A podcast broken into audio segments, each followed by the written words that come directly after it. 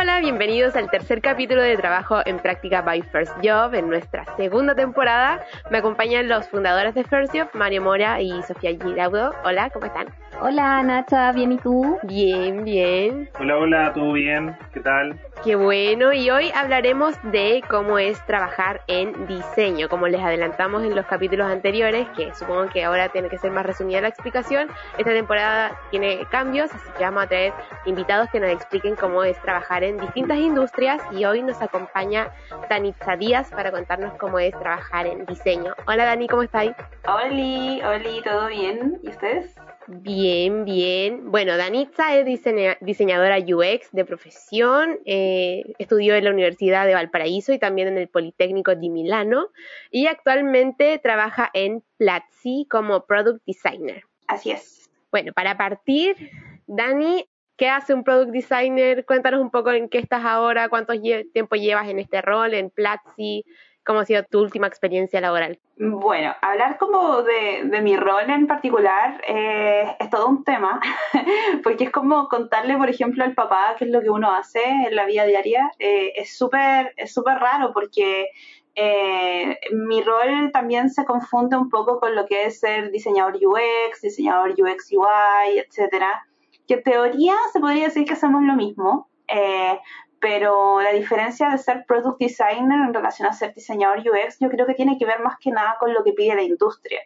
Eh, mi trabajo actualmente, yo trabajo en una empresa que tiene un producto propio, como lo que es Platzi, em, por lo cual como product designer nosotros tenemos que estar como más metidos en, en las funcionalidades del producto y asimismo tenemos mucho más influencia dentro de eso que se compara en otro tipo de industrias en donde también trabajan diseñadores UX, como lo que son eh, consultoras, por ejemplo. Siento que por ahí más que nada va la diferencia, pero a nivel del trabajo ejecutivo, nosotros trabajamos con los famosos Miro o las notitas, eh, eh, los Figma, etcétera. Como que en, la práctica se podría decir que hacemos lo mismo, pero es solamente una formalidad de empresa. Oye, Dani, y mm, remontándonos atrás, ¿cuántos años de experiencia tú tienes? ¿Hace cuánto llevas en Platzi? vamos, a ir, vamos a ir escarbando tu pasado. Ay, qué, fuerte. Aproximadamente yo voy a cumplir siete años de experiencia. Siete años de experiencia, un montón, sí. Lo que pasa es que yo me declaro más que nada una diseñadora de la transición. porque era una época en donde, por ejemplo, yo no estudié diseño gráfico, yo no estudié eh, como una disciplina en particular. En la Universidad del Paraíso, por lo menos, yo salí como diseñadora en sí. Em, y salí el año 2016, pero ya desde antes yo ya me encontraba trabajando. Entonces, por eso mismo tengo más, más experiencia laboral. Em, y yo no tenía idea qué hacer cuando salí de la U. es como, como, muchos, como muchos. es como, ¿qué, qué se hace ahora? Eh, pero afortunadamente entré a una muy buena práctica. Eh, en donde tuve un muy buen jefe de práctica. No lo digo porque sea mi jefe actual, coincidentemente.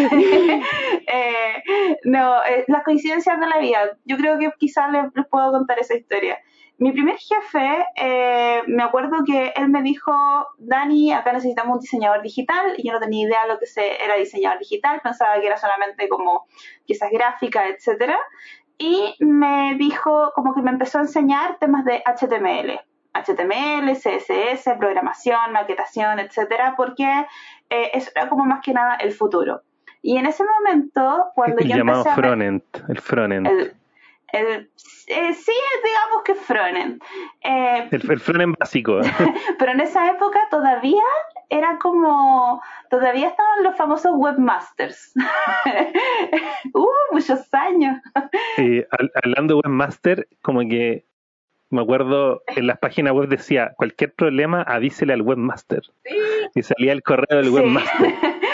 el webmaster, que era, no sé, era súper rara esa cuestión, pero en esa época no habían todavía espacio eh, o trabajo para ser diseñador UX, no existía. O sea, si bien la disciplina UX existe hace casi más de 20 años, pero no en Chile no, no habían muchos espacios como los que hay ahora, por ejemplo, para desempeñarse dentro del UX. No tenía idea lo que era, de hecho estamos, yo. Estamos hablando ahí, disculpa interrumpa, ¿qué año? 2010 2006. 2014, 2015 más o menos. 2014, 2015, sí. Como en esa época. E- efectivamente, Exacto, ahí, ahí, quiero, quiero agregar un tema. Eh, el tema del diseño UX o, o, la explosión a Product Designer y todo el tema de las carreras viene en Chile por la explosión que han tenido las empresas digitales, en Chile, Latinoamérica, en el mundo, ¿no? Exacto. Y, y cuando estaba hablando del 2012, nosotros partimos la empresa el 2012 y recién en el 2013 empezá, em, empezaban a haber algunas instancias de buenas prácticas para UX. Eh, pero tu universidad, la Católica Valpo, eh, la, Católica de Santiago, son universidades de diseño súper tradicionales, en donde eh, se privilegia más, no sé, bueno, ahí tú puedes explicar un poco más, pero amigos que estuvieron ahí más la técnica, más, más la historia que te permita después pro, eh, especificar tu trabajo en algún tema que a ti te interese, ¿sí? teniendo las nociones más, eh, más generales de lo que es el diseño, pero efectivamente yo me acuerdo en ese entonces, eh, e incluso ahí podemos hablar después de design thinking, que es como otra cosa que no tiene que ver directamente con diseño, pero las cosas de diseño que yo más tuve en la universidad, yo me acuerdo, eh, fue IDEO, yo no sé, alguna vez tú, tú, sí. tú tomaste el tema de IDEO y era como lo máximo se escuchaba, no, no habían búsquedas de eh, buscamos diseñador UX de práctica, buscamos diseñador UX de, de, primer trabajo porque, como decías tú, no existía la industria, o sea, como que tampoco existía alguien en la empresa o muy poca gente que te podía enseñar o dónde podía estudiar. Platzi también estaba recién comenzando. O sea, Danitza fue como pionera así en, en el mundillo. De hecho, continuando un poco como mi historia en relación a lo que dice Mario y en relación a mi vida actual, eh, es muy paradójico porque, bueno, yo hice una, la práctica en una empresa que se llama Analytic, que es una empresa de monitoreo de redes sociales. Y me acuerdo que en esa época, mi jefe de la época, y que no le gusta que digan jefe, pero no importa, eh, me dijo de que tenía que estudiar una capacitación o, o, ser como web designer o lo que era diseñador web en esa época, que era lo que más se pedía. El cargo, el nombre del cargo era diseñador web. Entonces, ahí, ¿qué hizo? Me dio una suscripción de Platzi para poder hacer ese famoso curso.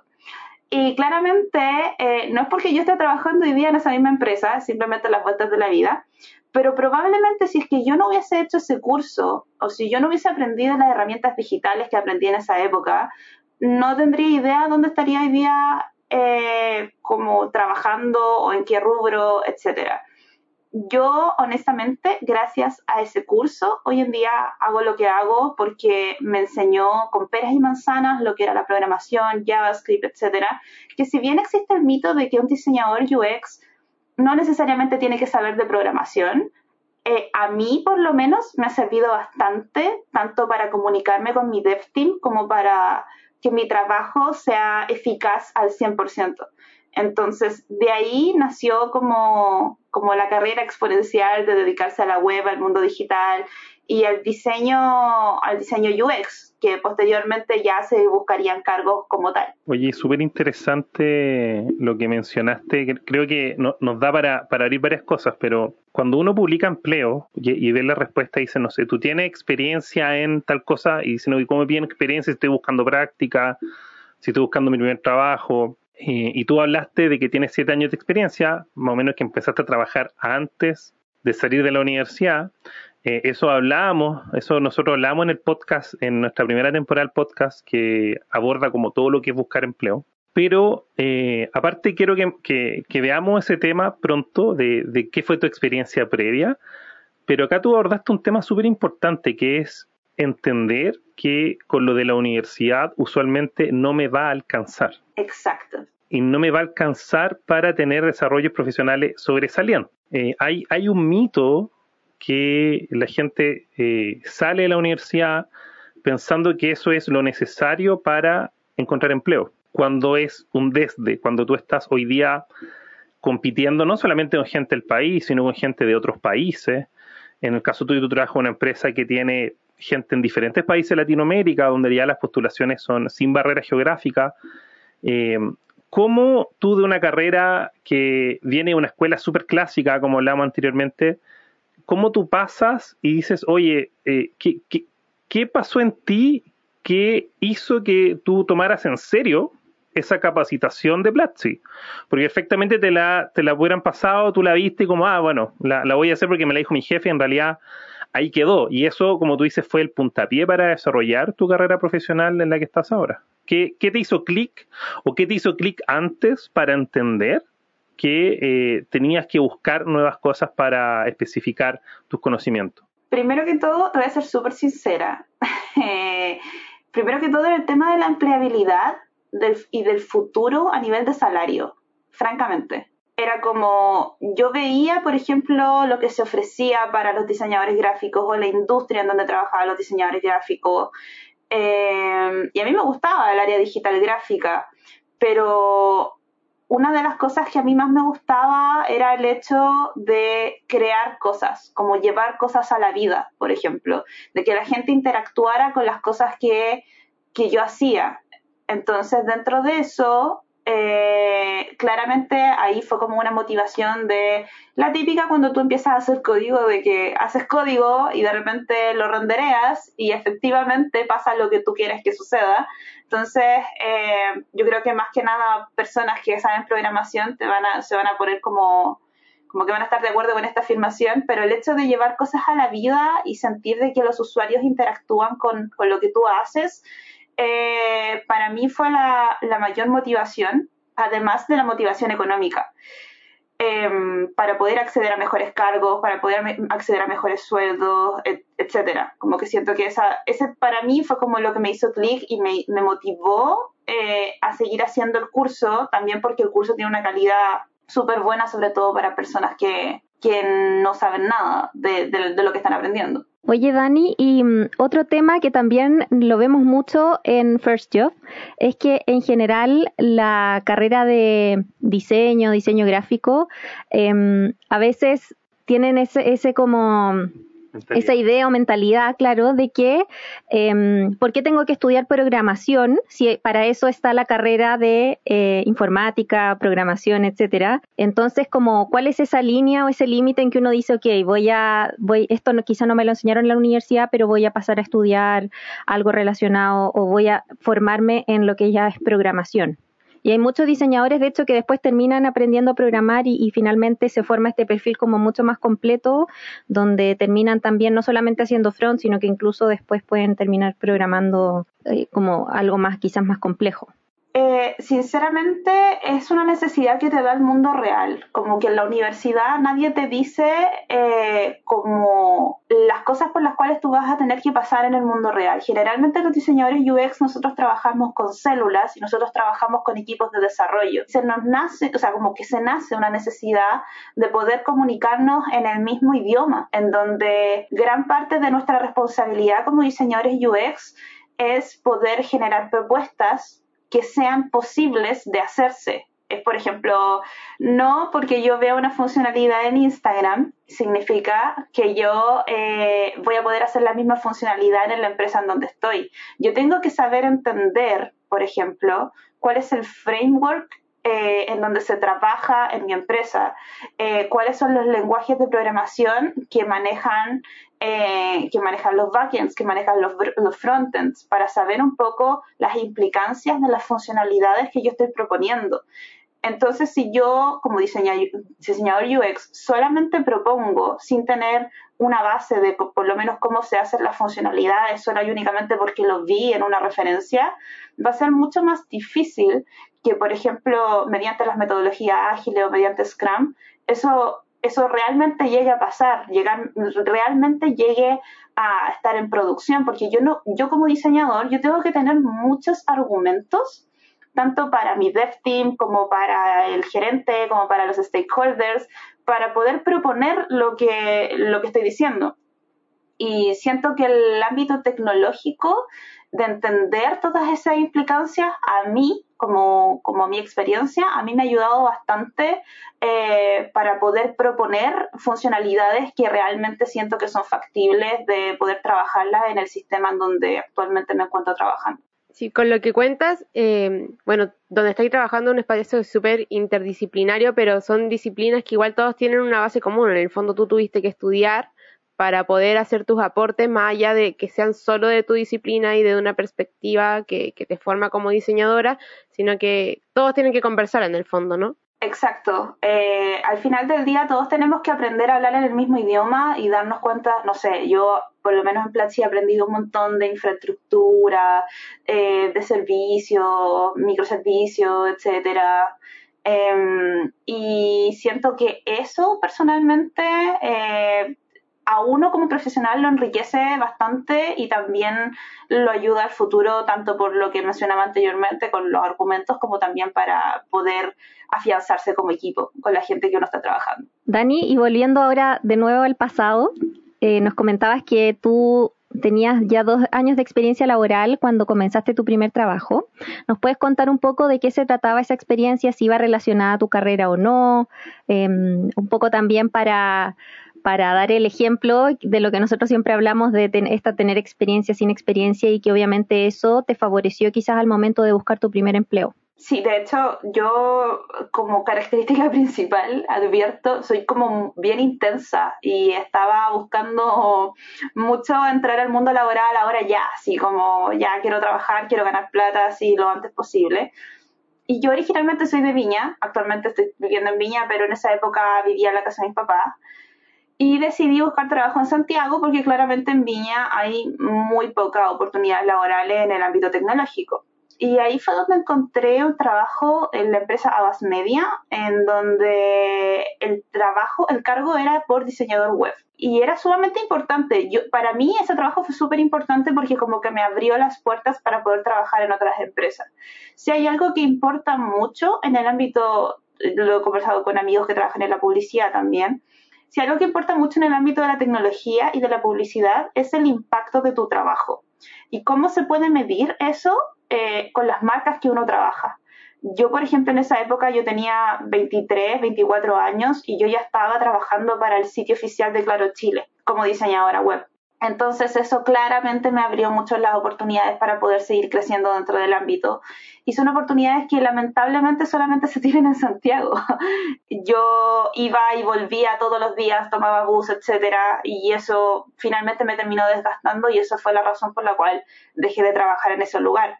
Pero aprendí mucho, sobre todo eh, como con el conocimiento de la industria, eh, trabajar en equipo, eh, ir a visitar a clientes, tener esa relación, por ejemplo, que siento que son aprendizajes que no necesariamente lo da la universidad y que solamente uno lo adquiere con experiencia laboral. Y, adicionalmente, bajo esa experiencia de, ese pique que te pegaba y de, Viña a Santiago, o sea, tres, cuatro horas diarias, que, que, que, que más o menos invertías en este tema, yo creo que además hoy día para las personas que están estudiando carreras ligadas a tecnología, no solamente informática, sino diseño y hoy día incluso más customer success, eh, producto, ¿cierto? Que se están abriendo mucho, como que el área tech ya no es solamente programación y diseño, es todo lo relacionado dentro de eh, la industria tecnológica. Hoy día aprovechar que se pueda trabajar remoto es una gran oportunidad, porque probablemente hoy día Havas Media u una empresa similar se vio la obligación de tener gente contratada en otras regiones y, esa posibilidad de trabajar desde tu casa sin necesidad de ir a Santiago se hizo y se está haciendo mucho más habitual, no solamente en Chile, sino en otros países. Entonces, el llamado un poco que la gente busque eh, estas oportunidades, ¿cierto? Busque estas oportunidades, sea intenso, como dices tú, en eh, como el mundo laboral, porque probablemente lo que uno eh, entiende los últimos dos años de universidad o el último año cuando se está acercando a esto, quizás va a un área que le gusta mucho y en la práctica se da cuenta que no, y ahí es donde uno tiene que arrancar eh, o tiene que profundizar si es que le gusta, eh, pero no cuando ya estás titulado y estás, encontraste un trabajo y a los tres meses quizás te diste cuenta que no te gustaba, había mucha oportunidad anterior para darte cuenta de eso. Exacto. Volviendo al tema ya de, los jóvenes y del diseño, yo te tenía una pregunta, Dani, porque em, tenemos muchos usuarios que nos preguntan, eh, hoy en First Job tienen trabajos remotos, nosotros incluso ahora estamos publicando varios trabajos de startups, de empresas que tienen operaciones en otros países y buscan talento que finalmente puede ser de Chile, puede ser de, de, cualquier otro país de Latinoamérica. Pero la, mm, en, general en Chile es como los jóvenes no saben cómo buscar empleo remoto o muchas veces creen que si ven una oferta laboral en X país es solamente quizás para la gente de ese país. Y tú trabajas en una empresa, de hecho estás contratada desde Estados Unidos y eso llama mucho la atención, o sea, en general no, no, no, se, no se usa mucho eso, no se ve. Y en el caso de eh, estudiantes de diseño que quizás ahora están pensando en buscar empleo en una empresa en otro país, ¿cuáles son em, quizás esos tips que tú le darías a, esto, a estas personas que em, quieren hacer su carrera internacional, no necesariamente em, viviendo en otro país, quizás sí, pero trabajando de manera remota? Primero que todo, eh, estos, estos tips, consejos de trabajar fuera eh, van directamente desde una persona que está obsesionada como con la exploración. A los 19 años me fui a Italia eh, con, como con esta necesidad de explorar y saber qué es lo que había más allá. Siento que esa, esa curiosidad tiene que existir por parte de la gente que efectivamente quiera trabajar afuera o quiera trabajar remoto, etcétera. ¿Por qué? Porque tiene muchas implicancias, partiendo porque tienes que compartir con otras nuevas culturas. Por ejemplo, a mí me pasa mucho de que hay veces que digo al tiro y muchos de mis compañeros no saben lo que es al tiro. Eh, pero eso, o fome, o que lata, entonces como como que siento que esa, esa necesidad o ese, esa curiosidad por las culturas y poder entablar relaciones con otro tipo de personas es algo que tiene que pasar sí o sí, aparte de, por ejemplo, aprender inglés. Hoy en día siento que el inglés es sumamente importante para la disciplina tech, entonces aprendiendo inglés uno puede trabajar aquí en Japón, en China, en, en todos lados. Eh, ese es como mi segundo tip. Y mi tercer tip más que nada sería el hecho de ser humilde. Sí, sé que suena como un poco cliché. Eh, pero, por ejemplo, si es que uno tiene mucha experiencia, uno en Chile está acostumbrado un poco al tema de las universidades, o que yo salí de tal universidad, o que yo hice tal diplomado, cosas que son válidas dentro del espectro chileno, dentro de empresas que están dentro del espectro chileno. Pero fuera eso no importa mucho. Y uno tiene que ser sumamente humilde como ser un eterno aprendiz y aprender de otras culturas, aprender de otras personas, aprender de, eh, de que uno no lo sabe todo, de que uno no tiene su carrera ganada porque salió de una u otra universidad, sino de seguir constantemente aprendiendo. Y como lo dice el lema de la empresa en donde yo trabajo, nunca pares de aprender. Otra pregunta, eh, otro tip, porque nos dijiste que hiciste varios cursos de, de Platzi, que es el lugar donde trabajas. ¿Cuáles son los cursos que tú le recomendarías eh, a alguien que está por egresar eh, de diseño que hiciera sí o sí para, para dedicarse al diseño hoy en día?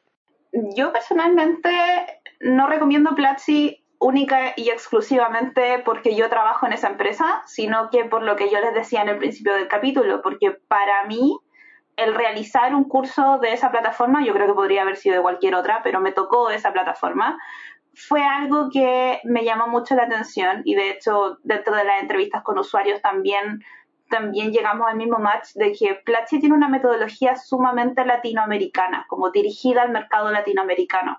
Entonces existen personas, sabemos que el mito de la gente que aprende inglés en Chile no es tan real. En Chile se habla muy poco inglés realmente por lo cual eh, el aprendizaje en tu idioma es algo que, es sumamente valioso y cierto que Platzi tiene precisamente eso y hace que su comunidad sea, sea sumamente potente en, en todas partes. Por lo cual yo recomiendo los cursos de la Facultad de Diseño o la Facultad de Product Design, eh, y, y, tiene todo como un, un, learning path, un patrón como de aprendizaje, que a mí me permite seguir paso a paso las cosas que tengo que aprender. Es como una especie de una nueva malla curricular moderna que me permite saber paso a paso las cosas que tengo que hacer. Eh, a mí yo siento que el aprendizaje más eh, significativo que he tenido por parte tanto como de toda, de toda mi experiencia educativa, sea de la universidad, sea en Italia, etcétera, siento que las herramientas prácticas, por ejemplo, Figma, etcétera, como que son cosas que uno puede aprender en YouTube. Pero existen ciertos tipos de aprendizajes, como por ejemplo habilidades blandas, design thinking, metodología de creative management, innovación, eh, cómo tratar con clientes, etcétera. Todo ese tipo de, cursos que, van más allá de, una herramienta práctica, eh, siento que pueden ser mucho más enriquecedores para el desarrollo de un profesional. Son cosas que quedan como para siempre. El, resto, de verdad, por ejemplo, lo mismo que pasa en programación con Stack Overflow. Si es que si es que quiero hacer un efecto, lo busco en YouTube y lo hago, ningún problema. Pero las metodologías de aprendizaje, la innovación, ese tipo de cosas que también hay en Platzi, wink wink, eh, nosotros podemos aprender y eso nos, puede quedar y nos puede ayudar con el desarrollo profesional de nuestra carrera. Oye, y en, ese, en ese contexto de las cosas para aprender, creo que hoy día, 2021, la gente que está saliendo de la universidad tiene mucha más obligación de aprender muchas más cosas de la gente que salió hace cinco años atrás o hace diez años atrás por el contexto. Eh, y por el contexto no es que haya menos trabajo, sino porque hay muchas más posibilidades de aprender. Es como hoy día los emprendimientos que, salen se le exige mucho más que los emprendimientos que comenzaron hace cinco o hace diez años atrás, porque en Chile anteriormente no había unicornio, entonces por lo tanto hoy día tenéis dónde leer, tenía quien preguntarle. Lo mismo pasa con las carreras y sobre todo con la sociedad de tecnología. Y ahí,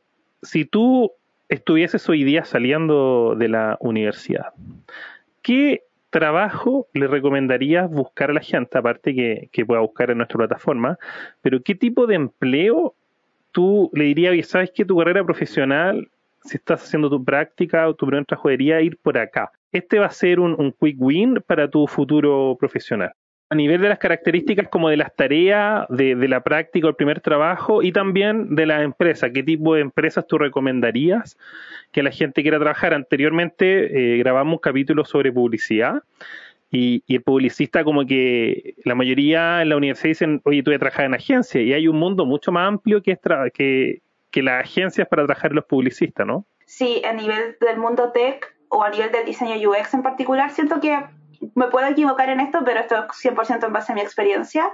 Eh, hay dos caminos. Uno es el camino de la consultoría y el otro es el camino del producto propio. Eh, y siento que los dos caminos son muy buenos y sirven para distintas cosas en sí. Yo, por ejemplo, trabajé en una empresa que se llama Kunder, eh, a la cual, en la cual yo aprendí mucho, mucho. Y de verdad yo recomiendo 100% ese tipo de empresa para poder aprender, sobre todo si uno está recién saliendo de la universidad. Porque con una amiga lo asociábamos más que nada al servicio militar, pero no para nada de, mala manera, sino que porque es un aprendizaje súper intenso en un corto tiempo, eh, pero sumamente enriquecedor. Por ejemplo, yo en esta empresa, yo realicé uno de los proyectos más importantes y relevantes que he diseñado en toda mi vida, que es, por ejemplo, el diseño del primer retiro de la AFP. Uf, men.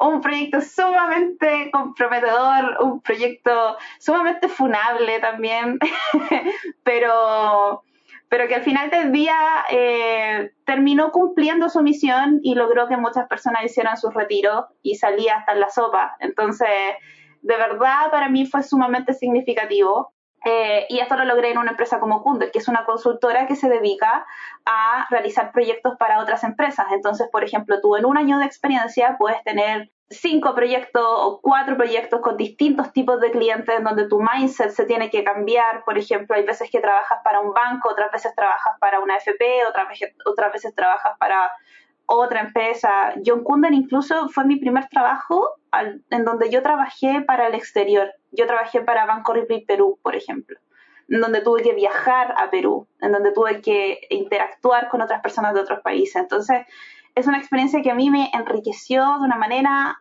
increíble y por lejos es lo que yo recomiendo a cualquier persona que hoy en día esté saliendo de la universidad, si es que quiere trabajar en diseño, que pueda trabajar en consultorías porque es el lugar en donde, como se dice, las papas queman.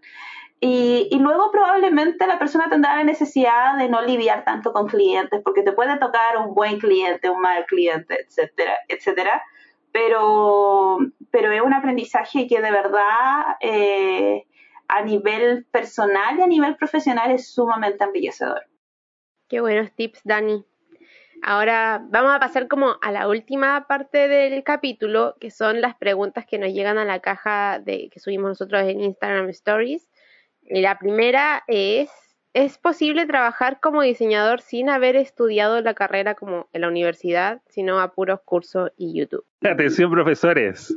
Sé que es la parte final, sé, sé que es la parte final, pero no debería extenderme tanto, pero me voy a extender porque este es un tema sumamente polémico para mí. Yo, honestamente, si a mí me preguntan a mí, Danitza Díaz, yo siento de que sí se debería poder entrar a trabajar sola y únicamente con cursos, certificaciones, etcétera.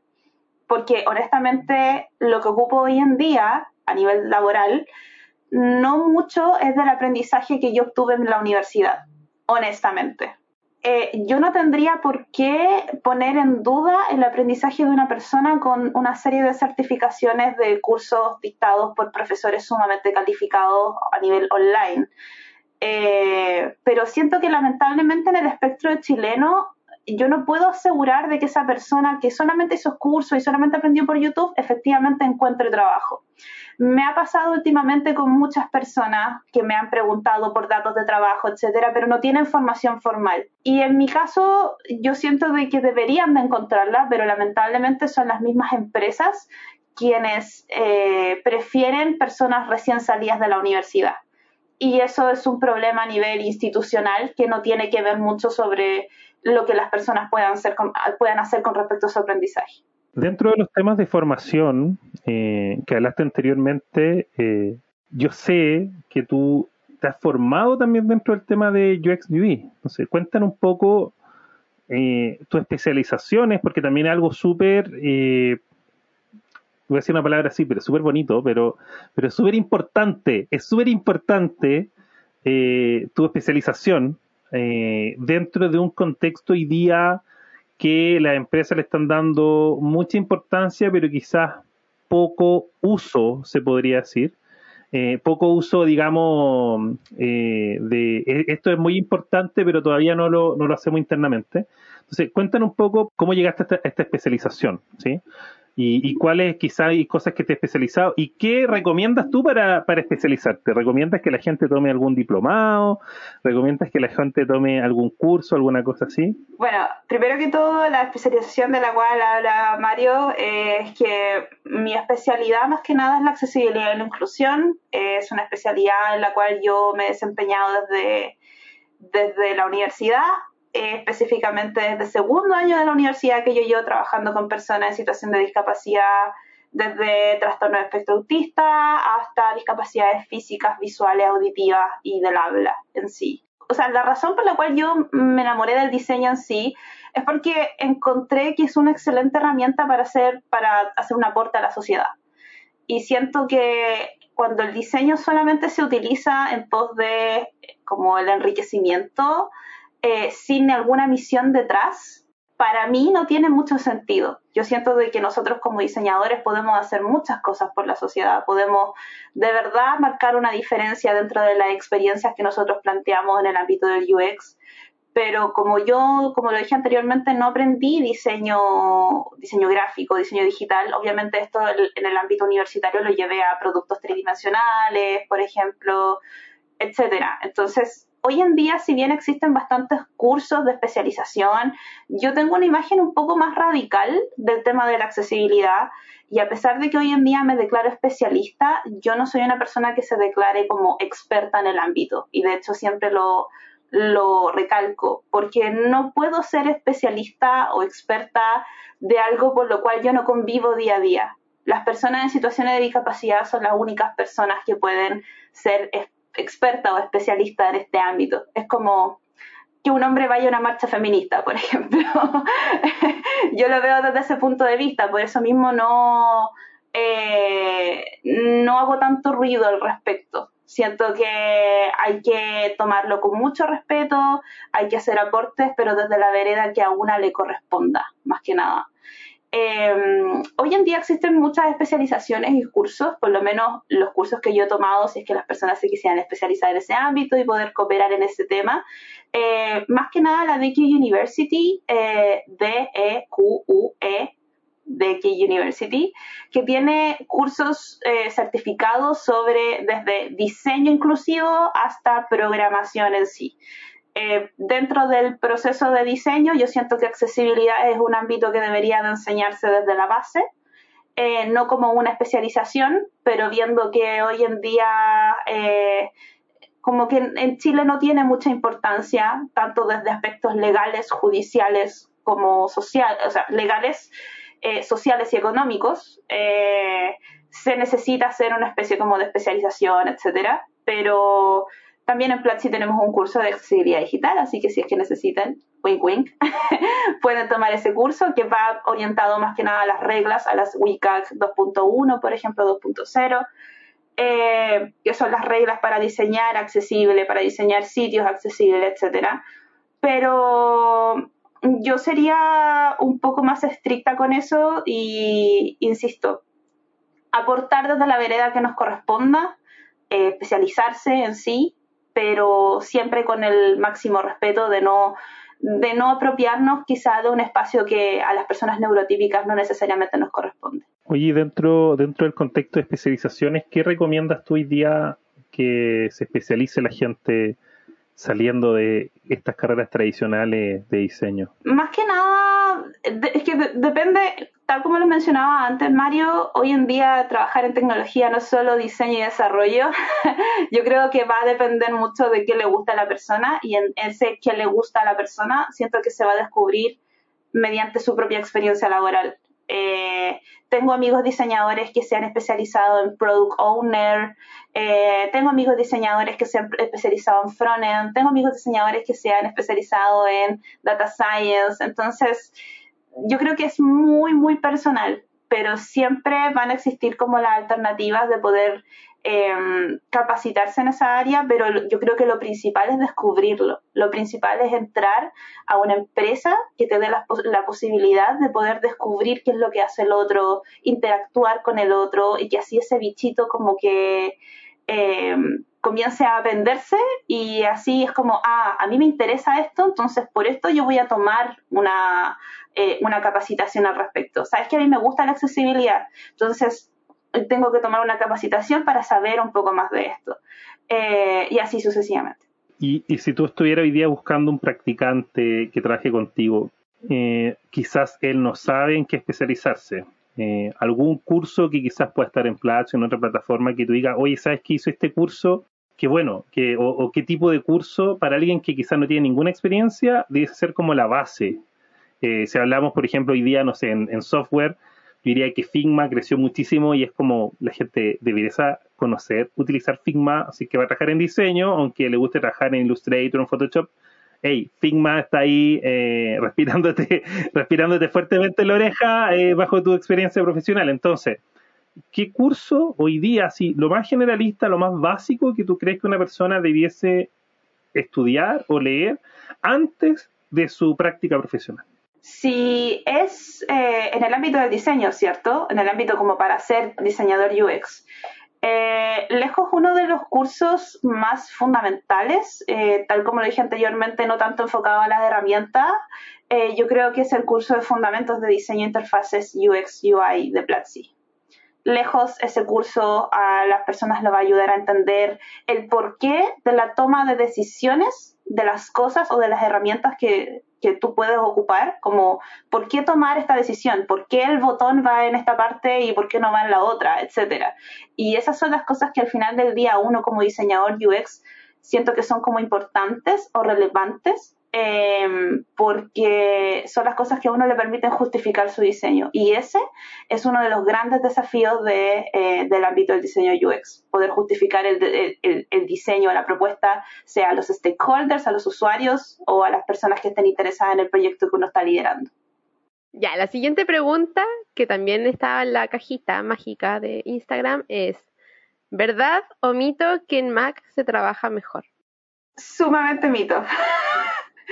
Sumamente mito. Eh, yo actualmente, de hecho esta semana, muy, muy chistosa la pregunta igual, porque esta semana yo me armé un computador gamer, contexto, y me armé una nave, como un computador de la NASA gamer. Eh, ¿Y qué pasaba? De que yo ocupaba el Mac para trabajar, pero se me ralentizaba, etcétera. Yo dije, ya, pero si tengo este computador como que solamente me sirve para jugar, lo voy a ocupar para trabajar. Y resulta que como Figma es multiplataforma, te juro que no he echado nada de menos Mac, al contrario, al contrario. Eh, ese mito de, diseñar mejor en Mac o en Figma, eh, siento que son dos sistemas operativos que sirven para cosas diferentes. Mac no sé si sirve necesariamente para trabajar todo el día, yo creo que es un computador más que nada como para pasar el tiempo, pero Windows sí está diseñado para el trabajo, como para la organización del trabajo. Entonces siento que va a depender un poco de la persona, pero una cosa no quita la otra. Eh, la herramienta no hace al maestro en el caso del diseño, sobre todo con la democratización de Figma, que ahora no. Por ejemplo, Sketch era solamente válido para, era solamente compatible para Mac pero Figma uno lo puede, lo puede instalar en, el lugar que uno desee. De hecho, ni siquiera se instala, uno puede em, manejarlo desde el Lo puede usar desde el navegador. Desde el navegador, exacto. La última pregunta que nos dejaron, que esto parece ser más como que cuentan literalmente desde tu experiencia. ¿Hacen diseños en vivo con un cliente y si suele ser una pésima idea o una buena idea? Es una pésima idea al igual que como darle el gusto en todo al, cliente. Yo sé que en algunas empresas es sumamente complejo eso porque depende un poco de cómo sea el cliente o cómo sea el product owner en sí. Yo no, no puedo dictaminar eso, pero siento que, por ejemplo, cuando...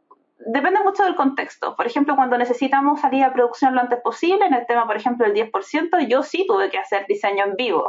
Es como, ah, tengo que cambiar esto, etcétera pero en el caso ideal, si hablamos del caso ideal, se supone que el diseñador tiene la justificación de sus decisiones tomadas. Es decir, es como si esto es de este color es porque yo lo investigué, porque yo hice el testing de usuario que me evidenció que esto funcionaba, pero sabemos perfectamente que existen empresas en donde eso muchas veces le da lo mismo y al cliente simplemente no le puede gustar y no me gusta, aunque tú me traigas todos los antecedentes y no me gusta, no me gusta nomás, y se tenga que hacer yo creo que para mí es una pésima práctica porque no va en pos de la calidad del diseño, pero es necesario cuando, cuando uno está bajo un contexto determinado. Siento que depende 100% del tipo de cliente que uno tenga, de la empresa en donde uno trabaje y uno como diseñador igual tiene que estar dispuesto a hacer ese tipo de cosas. Oye, ahí quiero, quiero agregar algo. Se ha hablado mucho que varias carreras debiesen tener al menos un ramo de programación. Por ejemplo, la ingeniería hasta comerciales ya tienen un ramo de programación. Eh, todas las carreras en tener quizá algún ramo de programación con mayor o menor profundidad de herramientas tecnológicas y creo que todos dicen tener una herramienta de al menos un curso de diseño porque en la mayoría de los trabajos de oficina lo que van a hacer todos son PPT, son presentaciones. Y de repente uno de presentaciones nefastas, o sea, de verdad como, no sé, fondo amarillo, letras blancas. Es como, oye, ¿cómo, cómo no hay, no hay una, un, no sé, yo, yo no estudié nada de diseño, pero tuve la suerte de estar trabajando siempre con muchos diseñadores cerca, en emprendimiento y cosas, y uno va aprendiendo, ¿sí? Lo van bajando el árbol. Pero básicamente, eh, el diseño hoy día es tan importante como la programación, porque tiene que ver en cómo voy a comunicar las cosas, en cómo quiero comunicar una idea, cómo hago una presentación, desde cómo incluso yo eh, elijo los espacios, las tabulaciones que va a tener un Word o que va a tener mi currículum. Eh, yo soy pro de que todas las carreras deben tener diseño, de que incluso las personas que hoy día están trabajando hagan un curso de diseño general, pueden hacerlo en otras plataformas, pero por favor que vean las cosas, porque eh, a nosotros que también a veces nos ha tocado hacer cosas de diseño más gráfico, se podría decir, hay un tema de que no, es que quiero todo, que está muy vacío, está muy vacío, no se entiende, ¿cierto? Y es lo que yo llamo el, diseño San Diego, que es el diseño ahí donde están todas las imprentas, donde uno va a imprimir esos los datos de, impresiones, que, están todos los anuncios como con fuego, eh, como con autos, así bien, bien como rápido y furioso. Como que es el diseño que la gente tiene en su cabeza. No, no, no, no tiene el diseño de, no sé, Apple o, de empresas tecnológicas, o de que menos es más en la mayoría de las veces, pero eso es súper importante, o sea, para, para cerrar este, este tema, si tú hoy día estudias ingeniería civil industrial, tienes que conocer temas de diseño porque vas a tener que hacer muchas PPT, porque incluso en un Excel es importante que tú sepas mostrar las cosas y sepas comunicar. Por último, exploren en Canva. Por último.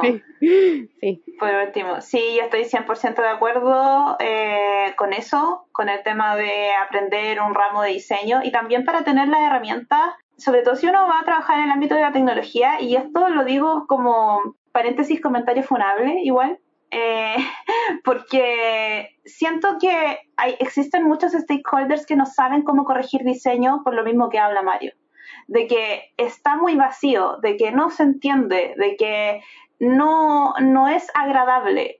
Se supone que las correcciones de diseño para que el diseñador tenga las herramientas de poder mejorar ese diseño tienen que ser medibles tiene que ser, por ejemplo, sabes que esto a mí personalmente no me parece que convierta.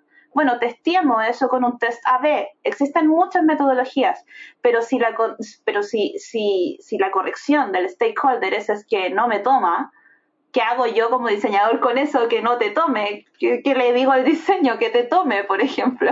Porque está aburrido o, quiero algo más animado, que es animado. Exacto, entonces siento que y, siempre se nos responsabiliza a, nosotros un poco de saber comunicar las ideas y nosotros tenemos herramientas como diseñadores de comunicar las ideas, pero siento que también existe una responsabilidad detrás de las personas que trabajan con diseñadores de poder dar las correcciones correctas siempre privilegiando mejorar la calidad del producto en el cual nosotros estamos trabajando. Y hablando allí un tema de diseño, ¿qué le recomendarías ver a los estudiantes hoy día de diseño para inspirarse? Porque si uno ve un portafolio a veces en Behance o, en algo similar, claro, hay, ciertos portafolios que dicen, oye, sí, mira, este diseño podría estar mejor o, acá, hay, acá hay algo, pero eh, muchas veces el diseño, como todas las carreras, tienen que tener un proceso de a quién mirar, ¿cierto? ¿Dónde están las tendencias? Eh, hay una página, por ejemplo, súper buena para ver eh, las páginas premiadas de diseño en el mundo, pero en general Awards. Awards, con 3W. Sí. Eh, pero, pero ¿dónde, ¿dónde yo, si estoy estudiando diseño, porque quizás mi profesor no me muestra nada, ¿dónde yo, qué, debería estar viendo? ¿Qué blog debería estar escuchando? ¿Qué Instagram debería estar siguiendo? ¿Y qué páginas debería estar visitando? Bueno, dentro de la búsqueda de referencia y de la metodología de diseño, principalmente eh, lo que hay que hacer es más que nada una búsqueda dirigida. Yo siento que eso es lo más importante. Siento que en Dribble, en Behance, en Behance existen muchas páginas de diseño que te dan como muchos diseños conceptuales, pero a nivel de usabilidad no necesariamente funciona. Por lo cual, aquí yo le digo como búsqueda dirigida, es decir, por ejemplo, no sé, yo tengo que hacer una billetera digital. Esa es mi misión hoy día. Entonces, ¿qué billeteras digitales conozco? Match, Tempo, etcétera. Yo hago un research de ese tipo de cosas. Pero, por ejemplo, si quisiera si tengo funcionalidad en específico, yo lo que hago es entrar a estas páginas y buscar cómo, cómo, cómo, otras, cómo otros diseñadores han solucionado esa problemática. Y de esa manera yo, comillas, me inspiro y puedo proponer algo porque ya se hizo en otro lado, por ejemplo. Pero no, el, el diseño no es como algo de que, ah, porque esta persona lo está haciendo así, significa que yo lo tengo que hacer de esta manera porque cada contexto de cada proyecto es diferente. Entonces, por lo mismo, yo siento que, no sé, por ejemplo, una modal de Instagram es muy distinta a una modal de Tinder. Eh, y yo me puedo incluso inspirar en otras aplicaciones que no tienen nada que ver con lo que yo estoy haciendo, pero siempre y cuando teniendo un objetivo de por medio. Es como, tengo un problema, necesito solucionarlo, entro a Behance, Dribble. Yo tengo de hecho un add-on de Google que se llama Musli, con Z, Musli, eh, que cuando yo abro una nueva pantalla me salen como eh, noticias creativas o cosas del diseño, como para poder leer un rato, etcétera. Siento que esas cosas como que refrescan más la mente, pero insisto, siempre la búsqueda de referentes tiene que ser dirigida. Ahora, eh, la última pregunta, que creo que la respondes bastante, ¿no? Que es si un diseñador necesariamente tiene que trabajar en dirección de arte. Un diseñador puede trabajar en 300 áreas y siento que una de esas es la dirección de arte. Si a ti te gusta la publicidad, por ejemplo, puedes trabajar en dirección de arte, pero no porque una persona, de hecho creo que hoy en día las carreras se están haciendo mucho más multidisciplinarias. Yo conozco publicistas que son eh, eh, directores de arte, eh, conozco diseñadores que han sido directores de arte, diseñadores industriales que han sido eh, directores de arte. Eh, entonces siento que yo soy muy de la idea de que la formación profesional que uno tomó en la universidad no necesariamente determina lo que vamos a hacer en nuestro futuro. Eso al final lo determinamos cada uno de nosotros.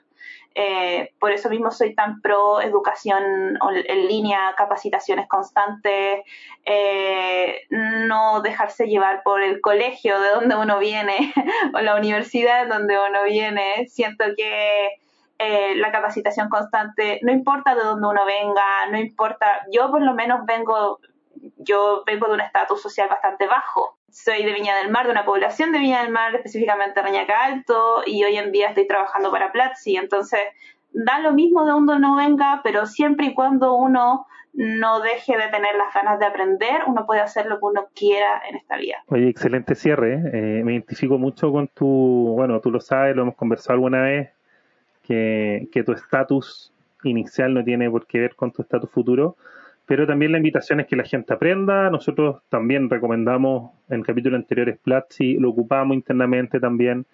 Eh, creo que es un buen comienzo. Creo que Platzi es un excelente buen comienzo y puede ser una excelente especialización, pero siempre yo le digo a las empresas, oye, al menos tengan Platzi, como es como lo, lo, lo, mínimo, lo básico que deberían tener en términos de capacitación. Así que muchas gracias por, por, todo este tiempo. Estuvimos harto rato conversando. No sé cuánto va a quedar el capítulo, en cuánto va a quedar el especial eh, de, de, trabajo. No spoiler, Mario, no spoiler. No spoiler, no spoiler. eh, así que muchas gracias por, por compartir esto. Y, y nada, Nachita, te dejo para, para el cierre. Sí, Dani, muchas gracias. La verdad es que, bueno, el capítulo va a quedar muy bueno. Eh, ojalá todos los jóvenes profesionales que nos escuchen queden con mayor idea de, a dónde direccionar su carrera y la invitación a experimentar está más que clara. Así que ya pasamos al cierre oficial. Terminamos saludando a nuestro equipo de First Job que está en Chile, Perú, Bolivia, El Salvador, México y Colombia.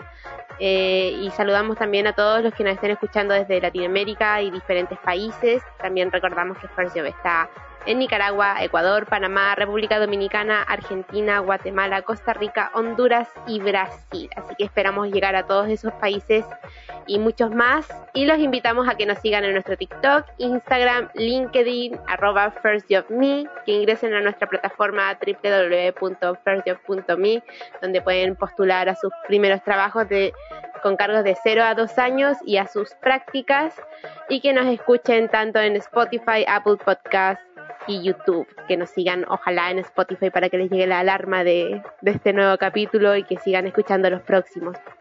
Eso, muchas gracias a todos, ojalá estén ya satisfechos con este tercer capítulo de nuestra segunda temporada de Trabajo en Práctica by First Job. Gracias, gracias Dani. Chao, chao. Chao. Chao.